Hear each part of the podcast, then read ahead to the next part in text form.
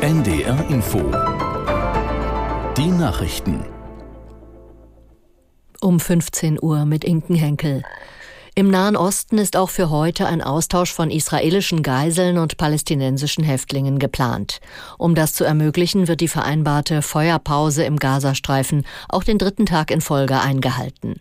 Aus der NDR Nachrichtenredaktion Felix Tenbaum. Erneut hat die Hamas der israelischen Regierung eine Namensliste vorgelegt. Die betroffenen Familien wurden informiert. Währenddessen wird die Freilassung der palästinensischen Inhaftierten vorbereitet. Im Norden des Gazastreifens sind erstmals seit Kriegsbeginn Lkw mit Hilfsgütern angekommen. An vier Verteilpunkten wird die dort verbliebene Zivilbevölkerung mit Wasser und Medikamenten versorgt. Anders als momentan in Gaza kommt es im Westjordanland aber weiter zu Gewalt. Laut palästinensischer Autonomiebehörde hat die israelische Armee bei verschiedenen Operationen Aktionen mindestens acht Palästinenser getötet. Die Armee sprach von Antiterroreinsätzen. Bundespräsident Steinmeier hat einen zweitägigen Besuch in Israel begonnen. Er traf am Nachmittag zusammen mit Bundestagspräsidentin Baas in Tel Aviv ein. Dass die beiden höchsten Repräsentanten des deutschen Staates mitten im Gaza-Krieg in das von der terroristischen Hamas angegriffene Land reisen, soll ein besonderes Zeichen der Solidarität setzen. Sie folgen einer Einladung des israelischen Präsidenten Herzog. Vor der griechischen Insel Lesbos ist ein Frachter gesunken. Ein Besatzungsmitglied konnte gerettet werden. 13 Menschen werden noch vermisst. Aus Athen Moritz Pompel. Das Frachtschiff war laut dem Portal Marine Traffic von Ägypten unterwegs nach Istanbul. Bei stürmischen Winden bis Windstärke 11 war das Schiff offenbar in Seenot geraten. Laut dem griechischen Staatssender ERD hatte die Besatzung bereits in der Nacht zum Sonntag ein Notsignal gesendet. Dann war das Schiff mit Salz als Ladung untergegangen. Die Besatzungsmitglieder sollen aus Indien, Syrien und Ägypten stammen.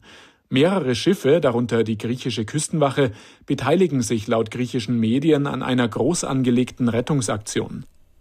Die Grünen haben ihr Programm für die Europawahl 2024 beschlossen.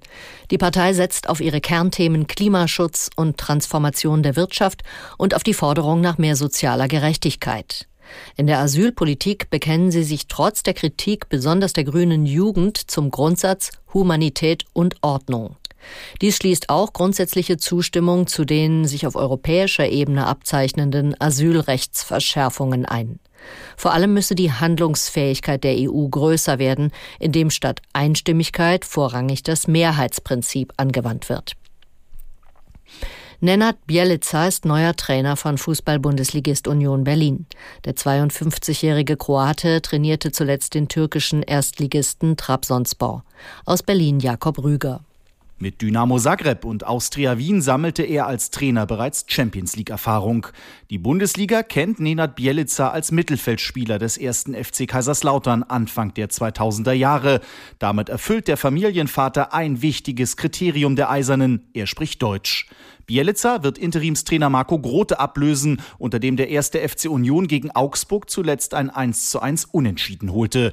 Assistentin Marie-Louise Ether wird dem neuen Trainerteam um Nenad Bielica angehören. Das waren die Nachrichten. Das Wetter in Norddeutschland, es ist wechselnd bewölkt, von der Ems her ziehen dichte Wolken auf und es kommt Regen auf. Höchstwerte 1 bis 8 Grad.